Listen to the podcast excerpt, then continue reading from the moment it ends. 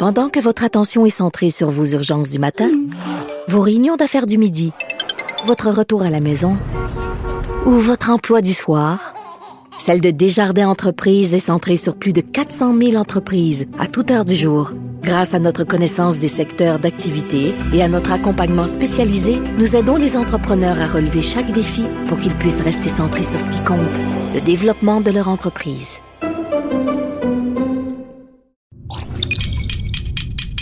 Cube Radio.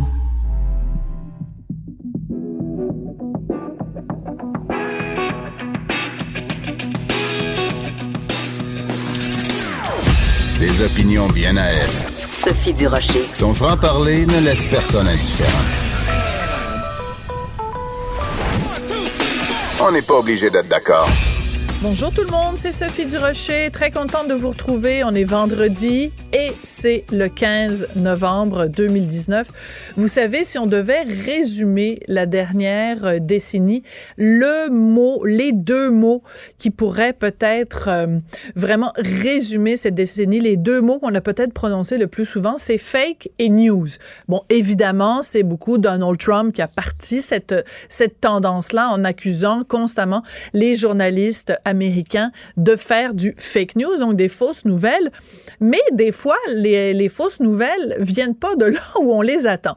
Alors hier, en France, on a eu vraiment l'occasion de voir la construction quasiment en direct d'une fausse nouvelle. Alors, je vous explique un petit peu de quoi il s'agit.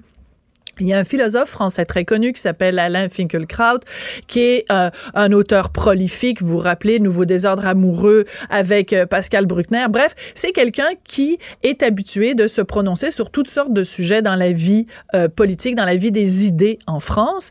Et il était invité sur un plateau de télé en France pour débattre de la notion de c'est quoi la rectitude politique. Face à lui, il y a une féministe française très connue, une militante, une ardente militante qui euh, euh, utilise régulièrement l'expression la culture du viol. Alain Finkielkraut, c'est quelqu'un d'une autre, euh, d'une autre génération et lui, il a un problème avec la notion de culture du viol. Bref, ça a donné lieu à une discussion très agitée entre la jeune féministe et le philosophe plus âgé à un moment donné, la jeune féministe s'en prend à M. Finkelkraut en lui disant Vous avez osé défendre Roman Polanski, le cinéaste, vous avez osé banaliser le viol. Alain Finkelkraut est très fâché de ça et lui répond de façon ironique. On va écouter leur échange. Quand vous dites ça, Monsieur Finkielkraut, le message que vous envoyez à toutes les petites filles qui ont été violées dans ce pays, voilà, eh ben, je le dis aux hommes, pas violez grave. les femmes. D'ailleurs, je viole la même tous les soirs. Vous n'avez pas le droit de dire ça. Mais tous les soirs. Vous n'avez pas les- le droit de dire ça, Monsieur. Non, mais c'est du pas second drôle. degré, c'est Mais c'est pas du C'est second drôle. degré. Ça s'appelle. C'est C'est pas drôle. drôle. Vous êtes, vous êtes, vous êtes absurde. Voilà. Alors, c'est cet échange-là qu'il y a eu à la télévision en France hier. Alors, vous noterez, bien sûr, dans le ton d'Alain Finkielkraut, il n'est pas en train de dire je dis aux hommes de violer les femmes. Il n'est pas en train de dire sérieusement je viole ma femme tous les soirs. Il est en train d'ironiser. Et il accuse d'une certaine façon la femme qui est en face de lui de caricaturer son propos. Et en utilisant le deuxième degré, le sarcasme, l'ironie, il dit, ben oui, c'est ça, un coup parti. Dites donc que j'encourage les hommes à violer les femmes. Dites donc que je suis quelqu'un qui viole sa femme tous les soirs. C'est ça qu'il dit, Finkielkraut. Mais c'est pas comme ça que c'est sorti dans les médias. Les gens ont isolé la seule phrase de Alain Finkielkraut, je j'encourage les hommes à violer des femmes. Et là, les féministes des deux côtés de l'Atlantique sont partis avec ça en disant Finkielkraut encourage réellement les hommes à violer des femmes. C'est comme ça qu'on construit du fake news. C'est comme ça précisément qu'on construit une fausse nouvelle. On prend une phrase isolée de son contexte, on dit pas ce qui s'est dit avant, on dit pas ce qui s'est dit après, et surtout on ne tient pas compte du ton, du sur lequel ça a été dit. L'exemple que je donne, parce que j'ai blogué euh, là-dessus de- sur le site du Journal de, Montréal, l'exemple que je donne, c'est si quelqu'un démonise mon propos. Quelqu'un dit, ah, toi, du rocher, euh, t'es, t'es, t'es Belzébuth incarné. Je pourrais répondre à cette personne-là, ben oui, moi, je suis tellement une personne terrible que j'adore manger des petits enfants crus. Puis d'ailleurs, ce soir, je vais rentrer à la maison, m'a kidnappé le fils du voisin, m'a le faire cuire sur le barbecue. Est-ce que vous pensez sérieusement que les gens vont m'accuser de d'être, de faire du cannibalisme, de kidnapper les petits-enfants? Non, c'est de l'ironie. Je pense que dans les écoles, on devrait donner aujourd'hui des cours d'ironie 101, sarcasme 101, deuxième degré 101. Alors arrêtez, il y a des gens de ce côté-ci de l'Atlantique qui pas de dire ah Finkielkraut de toute façon c'est un vieux crétin ça fait longtemps qu'il dit des niaiseries puis tout ça venant de gens qui peut-être ont jamais ouvert un livre d'Alain Finkielkraut. Mais en tout cas ça c'est un autre débat. Bref arrêtez de faire du fake news. Non le philosophe Alain Finkielkraut n'est pas devenu gâteux. Il n'est pas devenu quelqu'un qui encourage les hommes à faire à violer. C'est quelqu'un qui manie fort bien l'ironie. Peut-être que dans ce cas-là ça a été un petit peu maladroit parce qu'il s'est emporté mais quand on a en face de soi une militante euh, féministe un peu hargneuse, peut-être que ça nous fait euh, ça nous fait utiliser un ton qui est pas compris de tout le monde. Alors voilà, c'était mon long éditorial du 15 novembre 2019.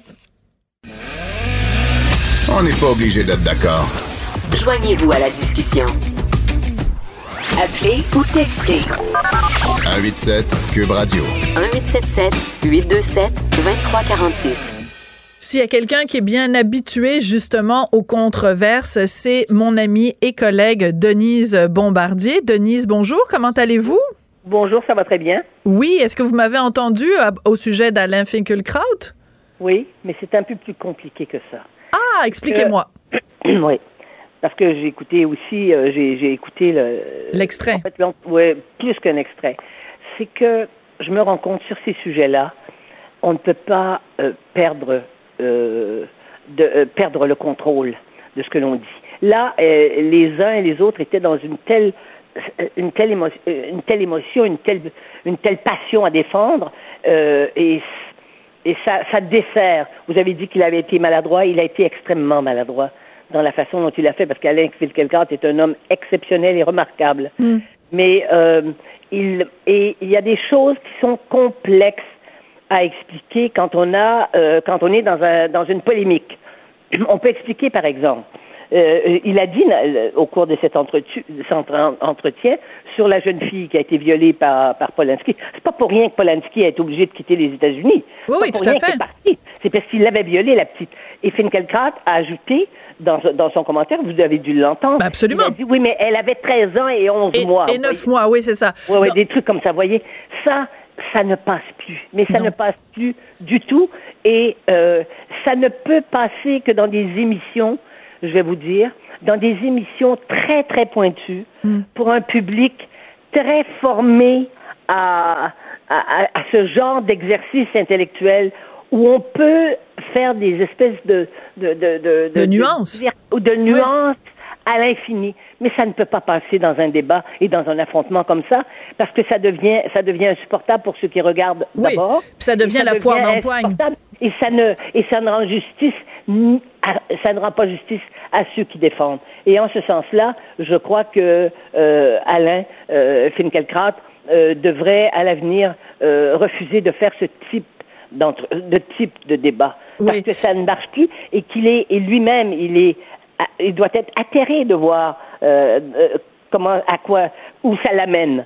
Donc il faut qu'il, il faut qu'il, et, il faut qu'il, euh, qu'il s'exclue de ça. D'accord, mais en même temps, Denise, en même temps, Denise, c'est intéressant parce que je suis d'accord avec vous. Moi, je défends pas Alain Finkielkraut sur ses propos sur Roman Polanski parce que je trouve que ça, c'est, j'ai énormément de problèmes avec ça. là, là où j'en ai. Oui, mais quand il le fait dans cette émission-là et que tout à coup, il, il se met à, à déverser euh, ces, espèces de cette ironie. L'ironie, ça ne passe plus. Savez-vous pourquoi ça ne passe plus de nos jours? Ça ne passe plus d'abord. L'ironie est une expression. Comment je vous dirais ça pour pas blesser personne? C'est une expression de de la de la subtilité de l'intelligence, ce qui ne veut pas dire que c'est une bonne personne qui parle ou une mauvaise personne. Mais il faut manier euh, les mots il faut euh, savoir qu'il y, a des, il y a des degrés dans le langage. Hein. Il y a le premier degré, le deuxième degré, le troisième degré. Et de nos jours, tout le monde est au premier degré. Ben voilà, bon, ben ça, c'est là exactement. Un nivellement, et ça, c'est un nivellement terrible. C'est un nivellement qui fait que les gens sont moins bien armés pour discuter mhm. et échanger, même sur des sujets extrêmement sulfureux.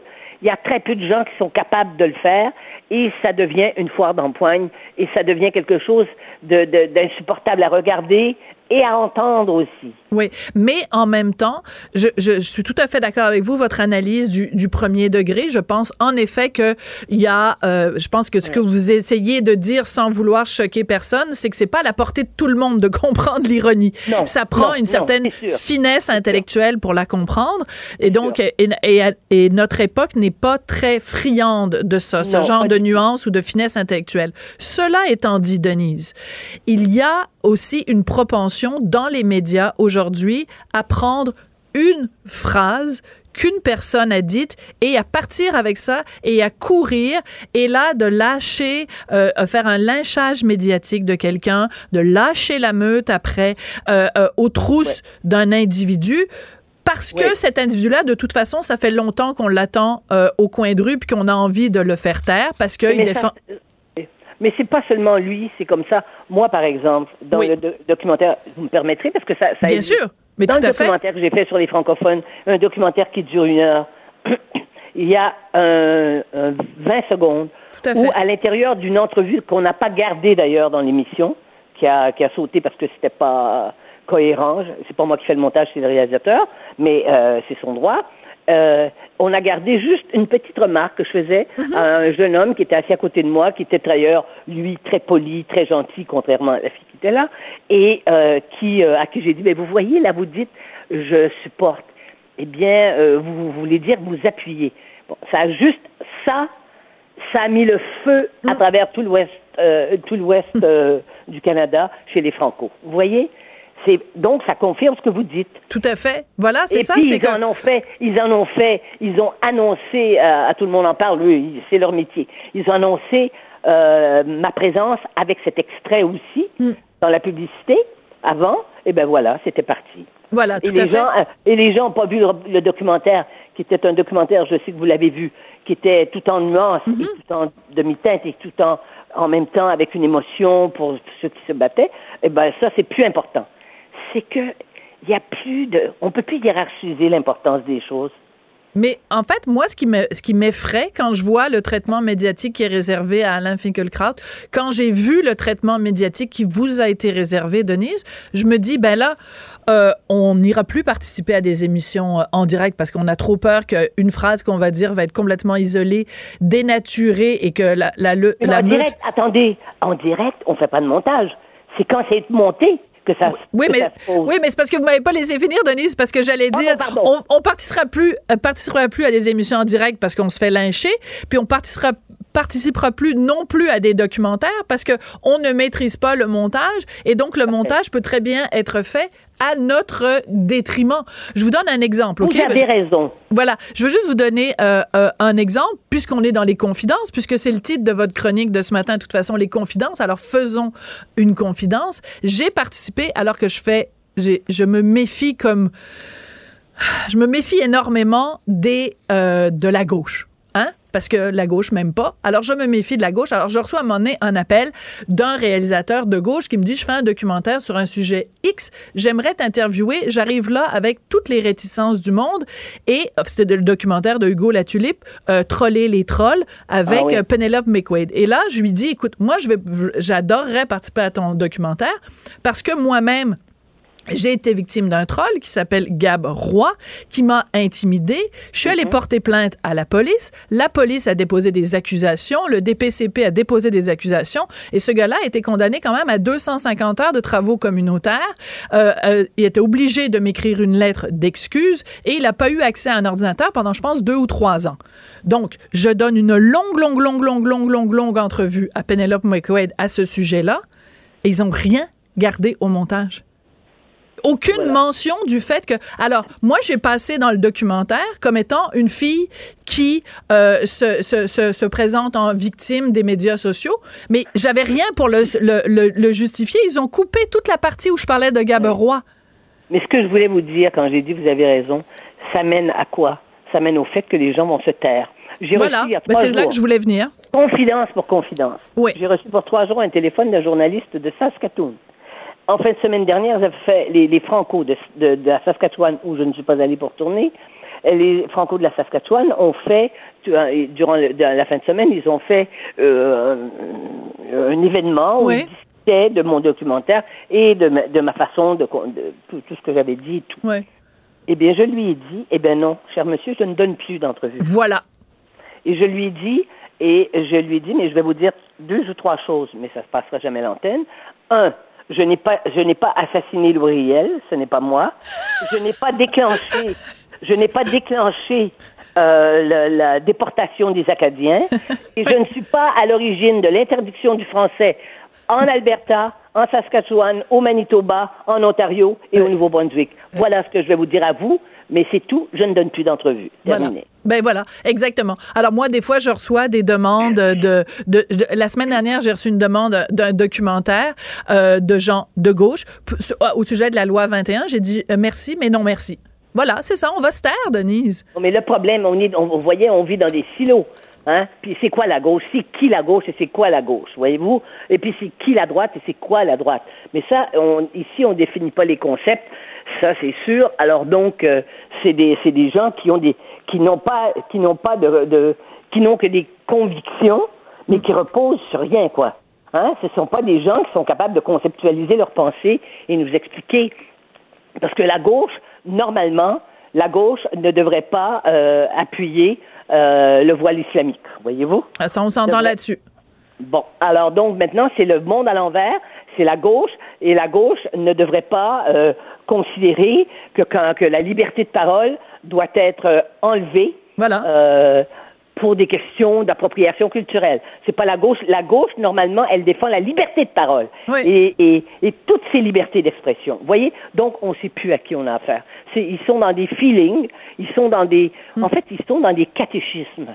Et finalement, c'est une expression que j'utilise souvent. Ouais. Mon Dieu, le petit catéchisme. On dit, où est Dieu? Dieu est partout. C'était clair, là. Bon, ça répondait.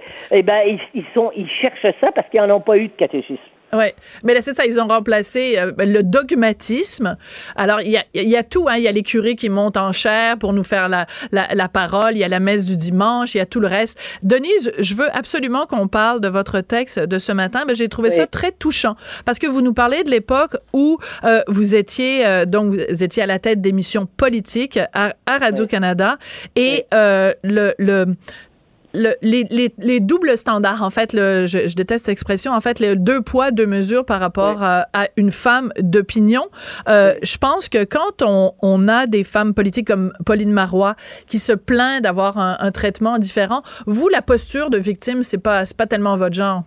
Non, comme je l'ai dit, la victime n'a qu'un maître, c'est son bourreau. Hein? C'est lui qui décide, puisqu'il faut être, quand on est victime, c'est qu'il y a quelqu'un qui nous a exploités. Hmm. Bon. Eh bien non, ça, ce n'est pas ma position. Et je ne dis pas que toutes les victimes sont consentantes. Je veux pas, on n'entrera pas là-dedans. Voyez-vous, mais je suis quand même obligé de vous le dire. Mais je sais qu'avec vous, on ne va pas couper ça pour faire un clip. Mais euh, c'est sûr que je trouve que ce qu'on doit dire aux jeunes filles de nos jours, et en ce sens-là, moi, je suis à contre-courant. Mm. Ce qu'on doit dire aux petites filles, c'est que tout ce que tu veux faire, tu pourras le faire. Et on ne va pas se mettre à dire que c'est compliqué. Parce que de toute façon, pour des garçons qui voudraient devenir premier ministre, il faudrait aussi leur dire que ça va être compliqué. Vous voyez, Bien sûr. Il y a des embûches. Hein? Bon, et comme je dis, puisque c'est le deux poids deux mesures et qu'on dit que la femme qui obtient, euh, euh, d'ailleurs, qui obtient un poste de pouvoir, hein, qui monte dans la hiérarchie, on dit qu'il faut qu'elle soit deux fois plus compétente et deux fois plus intelligente qu'un homme, eh bien, si elle est deux fois plus compétente et intelligente que l'homme, elle va, elle va se ficher de ce qu'on peut dire sur mhm. ses, justement, sur ses foulards ou sur euh, sa façon de parler ou ses bijoux. Elle va se ficher de ça. Comprenez-vous? Oui, je pense et S'il avait fallu, moi, et c'est ça que je raconte, hein, s'il avait fallu qu'à chaque fois que je me faisais insulter dans, par, par, mes camarades, par des confrères à Radio-Canada et puis par des commentaires. Un jour, je me suis fait demander par un, gardien à la Place des Arts, j'animais une soirée à, la grande mhm. salle de la Place des Arts. Et il m'a dit, mais qu'est-ce que vous faites, vous? Je sais que vous avez un enfant. Pourquoi vous n'êtes pas avec votre enfant? Incroyable. Ça avait fallu que je me mette à, raconter, à, venir pleurer sur la place publique. J'aurais jamais fait la carrière que j'ai fait. J'aurais jamais euh, vécu les passions professionnelle que j'ai vécu et que je continue de vivre. Absolument. vous voyez bien que je suis pas crevable.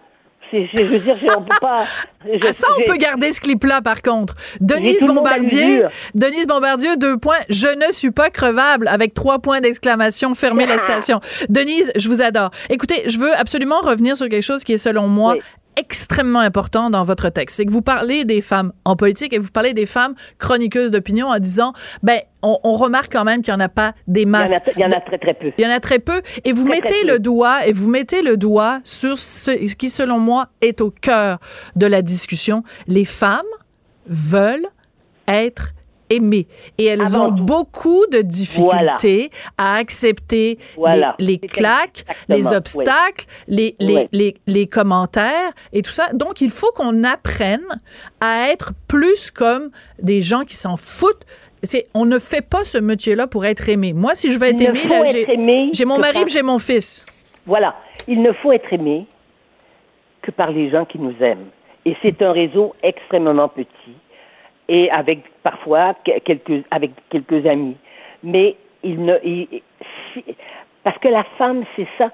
Les femmes sont des carencées affectives.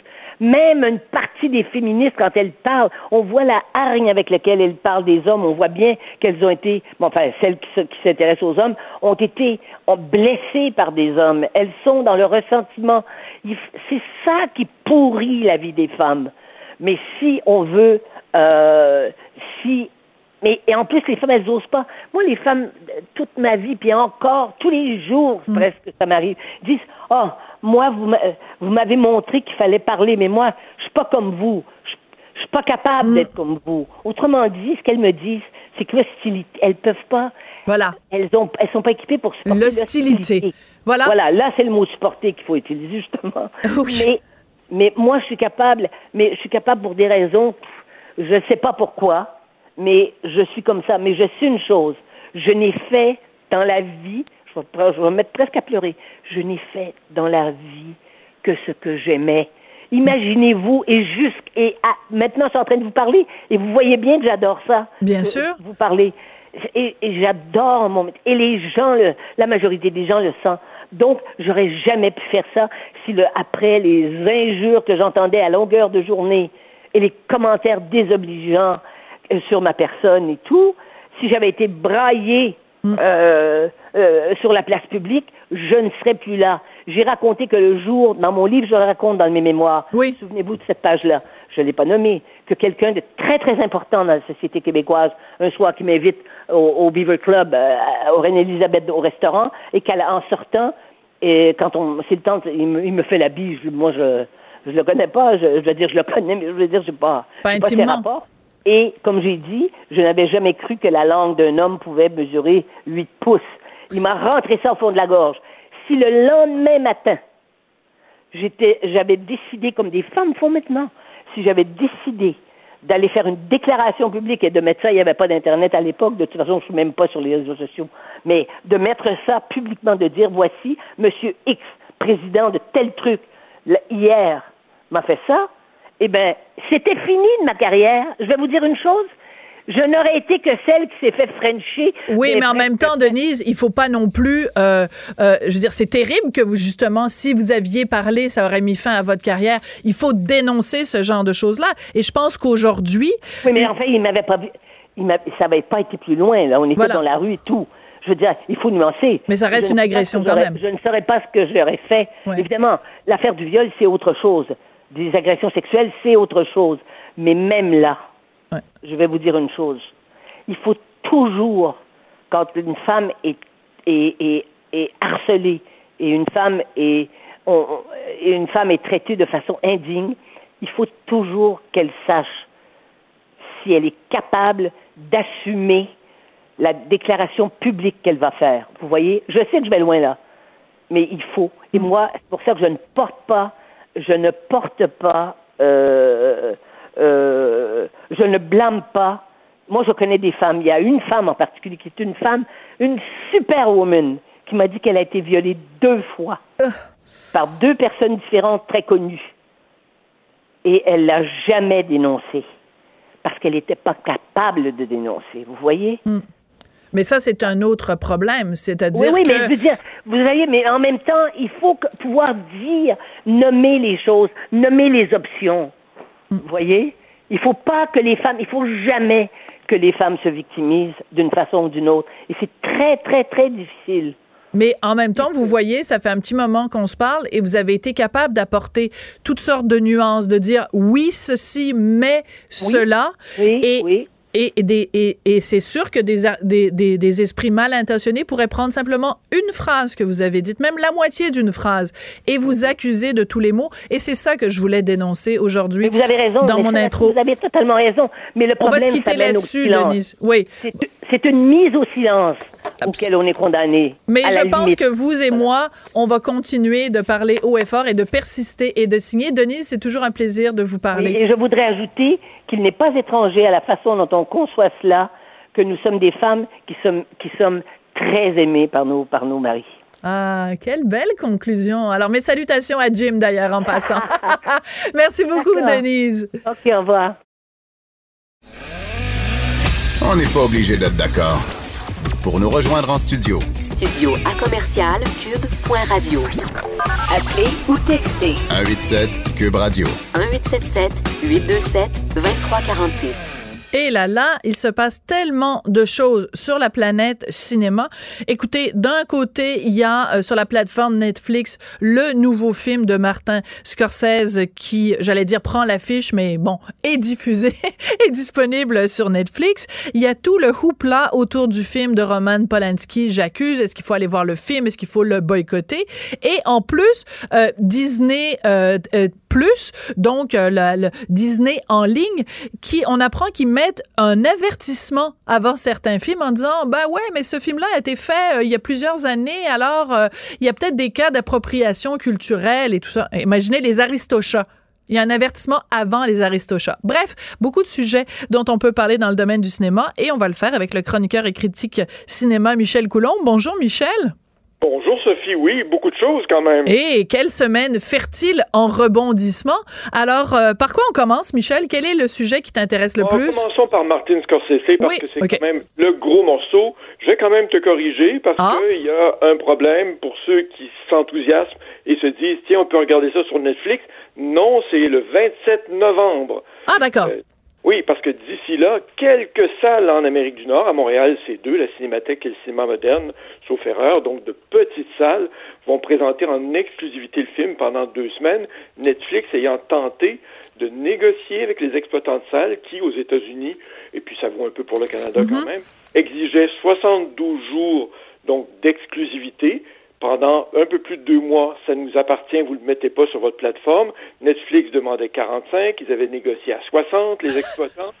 Et puis finalement, ça a été le grand désaccord, de sorte que Netflix est allé à New York, et c'est le cas actuellement, là, oui. jusqu'à prendre une salle de Broadway et l'utiliser pour présenter wow. le film en primeur. On va l'équiper, on fera une seule projection Ah. par jour. Si vous voulez le voir sur grand écran, eh bien voilà, c'est comme ça que ça va se passer. Sinon, les règles du jeu, c'est nous qui les fixons. C'est ce que dit Netflix au milieu du cinéma, comme Netflix le fait avec le milieu de la télévision en disant oui, oui. Vous faites votre affaire de mettre des épisodes une fois par semaine à la télévision, c'est complètement dépassé. Nous, on y va pour la rafale. Ouais. Allez hop, tout est en même temps. Euh, donc, ça, effectivement, ça brusque le milieu du cinéma. On l'avait vu avec le Festival de Cannes qui réagit Tout à fait. Euh, effectivement aux exigences de Netflix.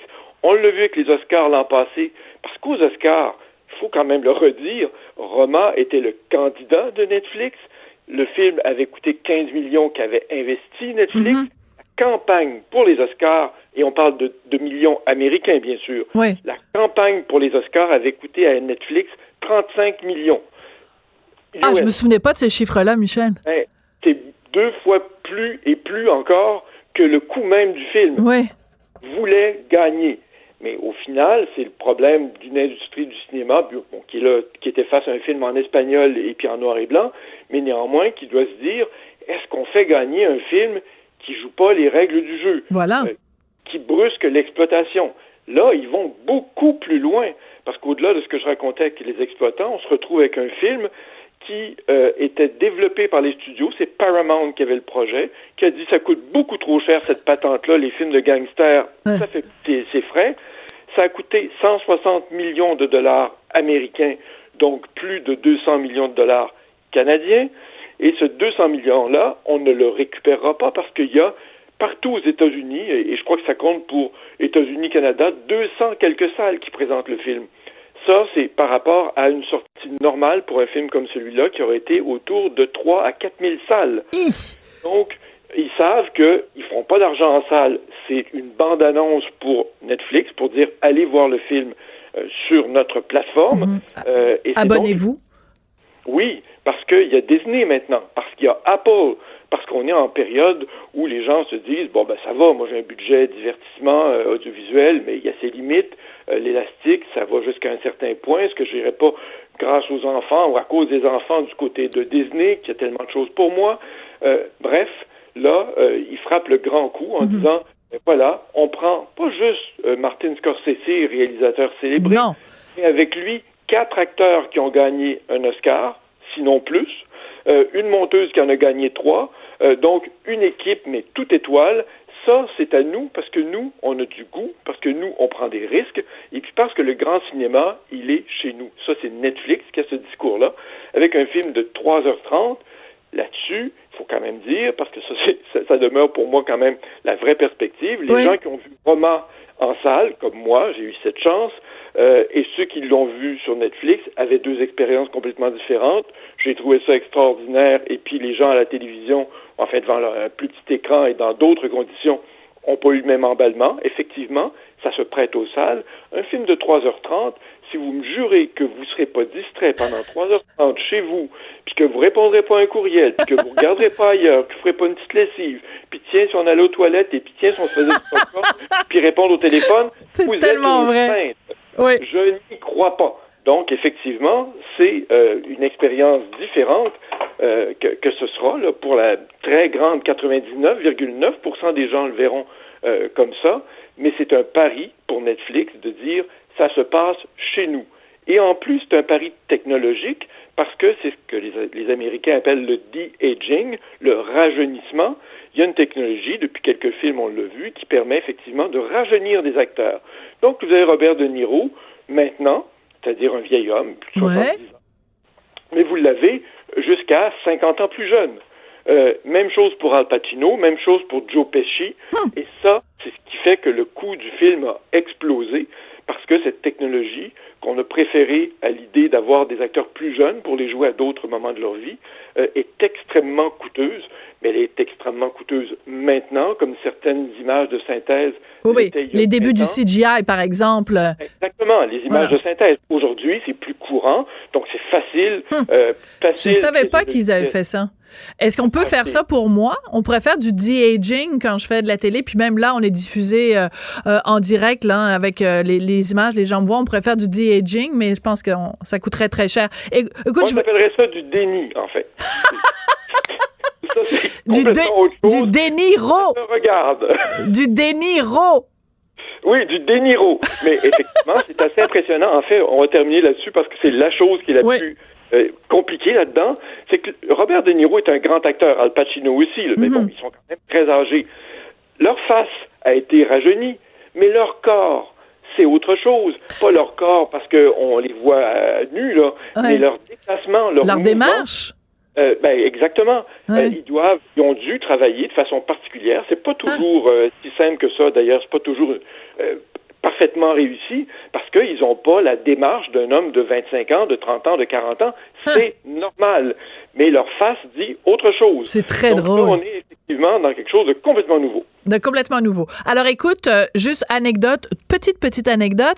Euh, hier soir, Vincent Goudzo est venu souper chez nous pour l'émission Devine euh, qui vient souper et il est arrivé et la première chose qu'il nous a dit, c'est ah les Netflix là, c'est c'est un endroit où vont comme mourir les vieux cinéastes, faisant référence à, à, Martin Scorsese. Je pense que dans le milieu du cinéma, cette percée là de, de Netflix avec, avec Scorsese, pas super bien perçu. Écoute, je veux le rapport de force avec les exploitants, c'est voilà. l'ensemble des déclarations de Vincent Gouzeau ces dernières années, puis qu'on les étudiait une par une, ben, on finirait par rire aux éclats euh, avant de se rendre à la dernière.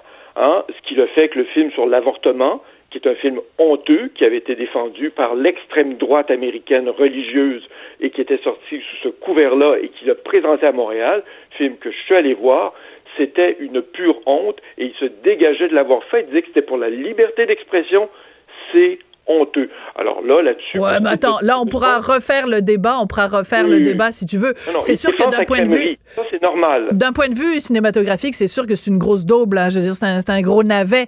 Mais en même temps, je pense que aussi beaucoup Vincent Goudzo l'a fait par, euh, par provocation. Et aussi, il faut rappeler que c'était pas le seul cinéma euh, au Québec. Hein. Il, a, il, a, été montré aussi dans des films, dans des cinémas cinéplex. Écoute, c'est pas parce que je veux évacuer la discussion, mais je veux qu'on parle de nos deux autres euh, sujets.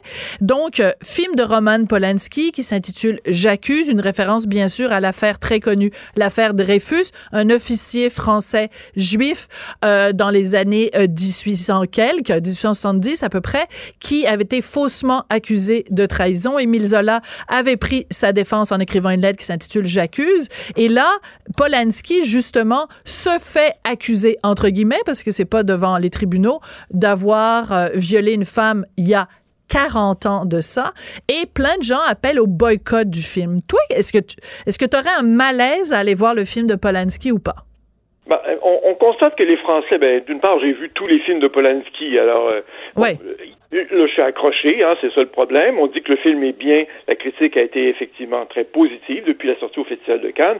Par ailleurs, le démarrage du film, ça c'était mercredi en France, ouais. a été énorme, là on dit que c'est le troisième meilleur démarrage d'un film français de l'année. Donc, étonnamment, le public a suivi. Après, il faut bien dire que ça s'est accumulé sur la route de Roman Polanski. Voilà. Parce qu'il y avait la fameuse affaire américaine qui remontait aux années 70, mais on répertorie une bonne dizaine de cas de femmes qui, certaines ont voulu, euh, comme la toute dernière, euh, aller sur la place publique et parler de démarches euh, qui, qui, pourraient euh, porter, euh, aller vers des accusations plus graves. D'autres ont simplement évoqué leur cas comme certaines actrices, mais il y a là-dedans des enfants de 10 ans, 12 ans, 13 ans, 14 ans, car il aimait les très jeunes filles. là, ça devient effectivement un peu infréquentable. Ouais. Après, mais attends, nous, oui, attends, je veux juste arrêter deux secondes. Comment il départage l'œuvre et la personne, c'est deux choses. Hein? Voilà, mais je veux juste quand même apporter une précision. Dans le cas de la première victime, donc celle de 13 ans avec qui il avait donné des quaaludes, puis là, bon, il, il sait d'abord, il a plaidé coupable, et euh, bon, après, il a fui les États-Unis. Mais dans ce cas-là, ça c'est la cause a été présentée devant une cour de justice. Les autres causes dont il est question, je considère quand même mon, mon ma, ma bonne vieille théorie de innocent jusqu'à preuve du contraire continue à tenir. C'est-à-dire que à partir du moment où quelqu'un est reconnu coupable devant une cour de justice, là, je pense qu'en effet, la question de la séparation de l'œuvre et de, et de l'artiste se pose. Mais tant que les, les allégations n'ont pas été vérifiées ou infirmées devant une cour de justice, qui sommes-nous pour juger de qui a raison entre le témoignage de Polanski et le témoignage de cette femme-là? On n'était pas là, Michel deux choses complètement différentes là-dedans. D'une part, effectivement, moi, j'aime pas l'idée du tribunal populaire. Et dès qu'une personne est une personne publique, euh, aujourd'hui, on le constate, hein, il y a ce risque-là d'un lynchage euh, et puis des camps, tout ça. Euh, bon. D'autre part, euh, il en est de Roman Polanski maintenant, hélas, comme de Gilbert Rozon, c'est-à-dire que c'est pas un grelot, c'est plusieurs grelots qui sont attachés à sa ceinture, de sorte que quand euh, ces personnes-là se déplacent, ben, on entend ce carillon-là, ça commence à être beaucoup. Oui. Une seule personne, c'est une chose, plusieurs personnes, il commence à y avoir un profil, et c'est ce qu'on constate dans le cas de Polanski, parce qu'il y avait eu en France une immense tolérance, euh, à la différence des Américains, mm-hmm. à l'égard de cette personne-là. Que, que j'estime comme cinéaste, là, donc je ne mets pas ça en cause, mais il y avait une grande, grande bienveillance. Là, cette affaire-là est celle qui aura fait basculer une partie de l'opinion publique. Cela dit, j'ai lu une journaliste euh, française euh, qui s'est portée à sa défense. J'ai lu Nadine Trintignant. Qui oui, ça c'est surprenant. Euh, ben oui, d'autant que l'affaire Marie Trintignant, elle-même victime de violences conjugales, donc une femme victime, ben, elle a beaucoup parlé de ces questions-là euh, ces dernières années. Mm. Euh, ben là, je crois que sa situation à elle, c'est celle d'être quelqu'un qui connaît bien l'homme et qui a de la difficulté à faire effectivement le saut. C'est ce qu'on a vu au Québec avec Claude Jutras. Avec les paillettes, euh, oui. bien plein de personnes oui. euh, qui n'étaient pas de mauvaise foi, euh, mais qui effectivement avaient un rapport vraiment ancien avec Claude Jutras, n'arrivaient pas à refaire un, faire une sorte de reset finalement.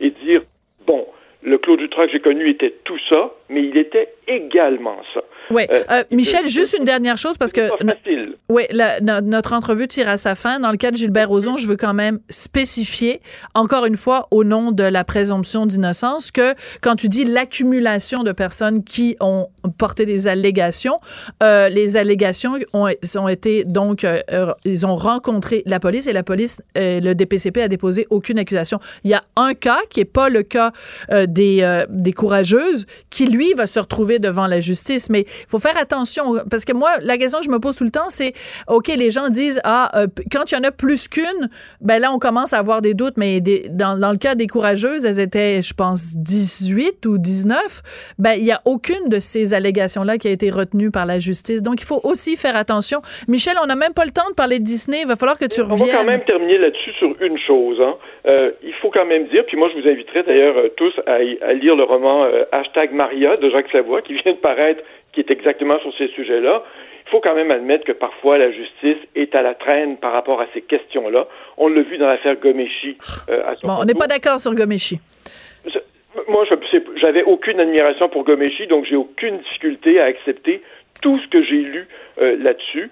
Euh, la justice a été bien clémente, il s'en sort bien sinon sa personne Michel, Michel, Michel, dans l'affaire Gomeshi, regarde, il va falloir que tu reviennes puis qu'on s'en reparle. Dans l'affaire Gomeshi, les trois plaignantes ont menti à leur avocat, menti aux policiers, menti en cours. Elles ont omis des informations et le juge, quand il a rendu son jugement, a tenu compte de tout ça.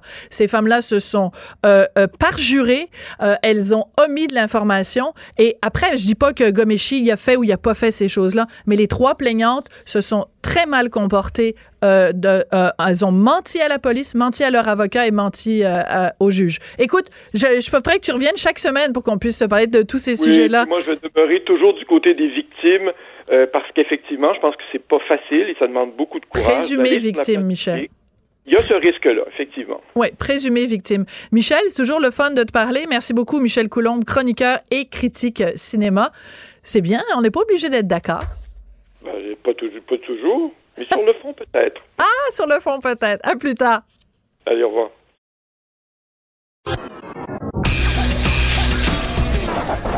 On n'est pas obligé d'être d'accord, mais on peut en parler. Sophie Durocher, on n'est pas obligé d'être d'accord. Cube Radio. Mon prochain invité est photo-caricaturiste, c'est-à-dire qu'il fait des montages photos pour euh, se moquer de l'actualité. Il est aussi blogueur. Vous pouvez retrouver ses caricatures sur sa page Facebook Perks, P-E-R-K-S. Et en plus, c'est un ami à moi avec des opinions extrêmement intéressantes sur la religion. Et d'ailleurs, il a publié dans les pages du Journal de Montréal, Journal de Québec, une lettre d'opinion qui s'intitule Voile et raélophobie. Bonjour, Guy Perkins. Bonjour Sophie, comment ça va? Très bien, merci. Euh, Guy, euh, qu'est-ce que la raélophobie? On connaît très bien évidemment l'islamophobie, mais qu'est-ce que la raélophobie? Ben, je pense que c'est le contrepartie euh, du fait que dès le moment, si je comprends bien le, concept d'islamophobie, ou dès le moment qu'on critique un courant de pensée, donc j'ose croire que si on critique un autre type de courant de pensée similaire, ben donc on peut y rattacher l'élément de phobie à celui-ci.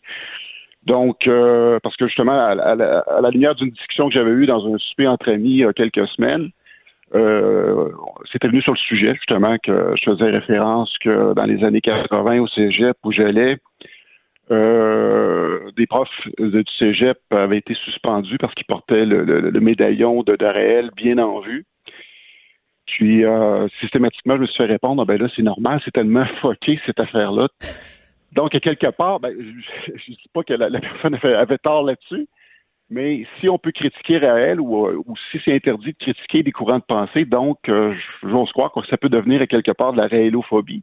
Ce que tu revendiques, en fait, c'est le fait qu'on a parfaitement le droit dans une société libre et démocratique de critiquer des pensées, de critiquer des croyances. On peut, par exemple, critiquer les gens qui pensent que euh, l'homéopathie, ça fonctionne. Tu prends 3 millilitres de telle affaire et ça va te guérir. On a le droit de critiquer ça. On a le droit de critiquer plein de choses, mais quand vient le temps des religions où, attention, faut faire attention. Et encore, c'est pas toutes les religions. Il y en a certaines, on peut critiquer, on peut dire, ah, les catholiques sont contre l'avortement, c'était cœurant, puis c'est ci, puis c'est ça.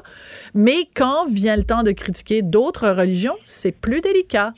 Mais à quelque part, je voulais quand même aller plus, aller plus loin que ça, Sophie. Euh, l'intention derrière mon biais, c'est pas tant de dire qu'on peut critiquer, oui, une religion, c'est de, peu importe qu'on défende ou qu'on critique quelque chose, mon point, c'est de dire faut le faire, qu'on critique ou qu'on défende, faut le faire en toute connaissance de cause. Voilà. Et euh, encore là, si moi je, moi, je suis très critique des religions, mais disons pourquoi je le suis, c'est que ça fait au-delà de 20 ans que je m'intéresse de très près à lire sur tout ce qui est sectaire religieux, euh, parce que, bon, moi-même, ça, on en a déjà parlé dans une entrevue antérieure que j'ai fait mon apostasie euh, de l'Église catholique. J'étais moi-même dans un courant religieux malgré moi. Ouais.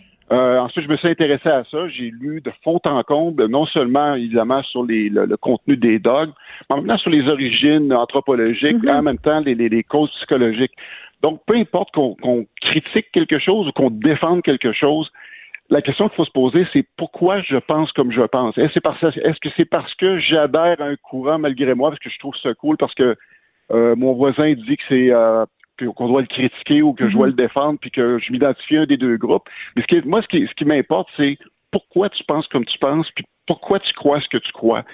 C'est un petit peu ça hmm. que, que, je voulais faire euh, ressortir. Oui. En même temps, ben, j'observe que les gens connaissent très peu, surtout ceux qui, qui sont qui vont défendre le, concept des religions, c'est de croire simplement que c'est des, des, choses qui sont euh, qui sont bénignes, euh, de, croire que ah, c'est juste une petite superstition, mais les religions, c'est quand même plus que ça.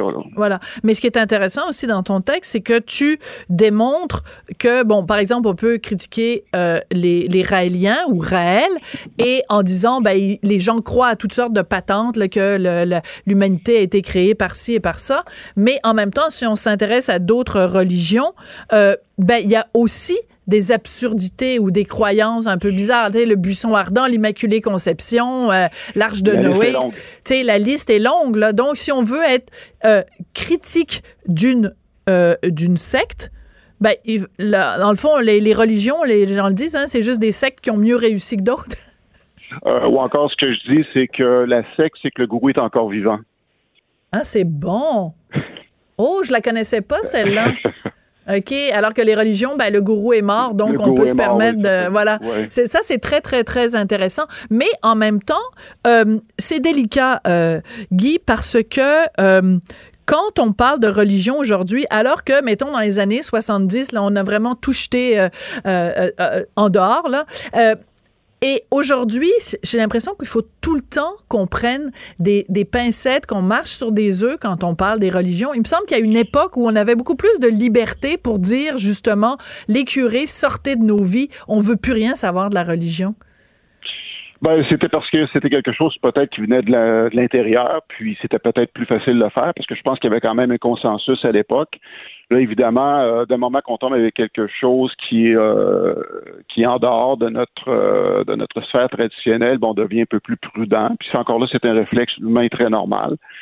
Mais euh, à un moment donné, je pense que la, la, seule réaction valable à avoir, c'est de s'arrêter, et regarder qu'est-ce qu'il y a derrière tout ça parce que euh, on peut pas se contenter de dire ah ben la personne croit à ça, faut, euh, faut mm. faire attention, faut respecter ça.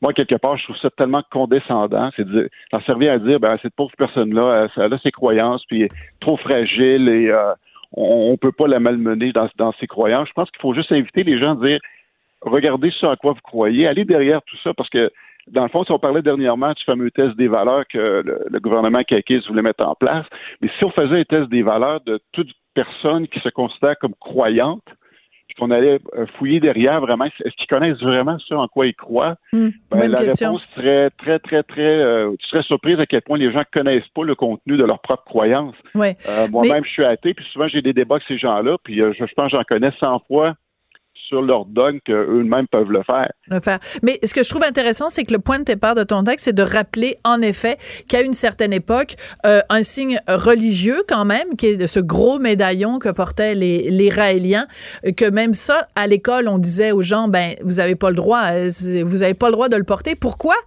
parce que vous êtes un prof et vous êtes censé être neutre. Donc, quelque chose qui était comme une évidence à cette époque-là, parce que ça concernait Raël. Aujourd'hui, on tient les mêmes propos pour d'autres signes religieux. Puis là, tout d'un coup, les gens, ils comprennent plus le principe. C'est bizarre, hein? C'est comme Ouais, une... parce que c'est parce que c'est le fameux principe de dire ah, c'est plus foqué que les autres parce que c'est récent. Euh, les religions traditionnelles bénéficient justement de, de tout le, le, le, le fait que c'est occulté par euh, justement la barrière du temps, puis euh, les gens s'interrogent plus. La tradition. Bon, ben écoute, euh, j'imagine que toi, tu iras pas à la, à la messe de minuit euh, dans le temps de Noël. non, je vais être occupé à préparer euh, la place pour la visite. Ouais, exactement. Hey, merci beaucoup, Guy Perkins. Donc, j'encourage les Merci, gens Sophie. à aller sur ta page euh, Facebook Perks, P-E-R-K-S. Vous allez voir, c'est vraiment avoir- très rigolo. Vite, vite, vite. D'accord, s'ils veulent en, en savoir plus sur ce que j'ai à dire, ils vont me voir le 27 novembre à Mais pourquoi à l'émission de, de, de Marie-Pierre Morin. Absolument. Le thème, c'est la Merci, religion. Guy. Au OK, revoir. parfait. Bon, ben c'est comme ça que se termine. On n'est pas obligé d'être d'accord. Puis on se retrouve demain. Euh, ben non, lundi.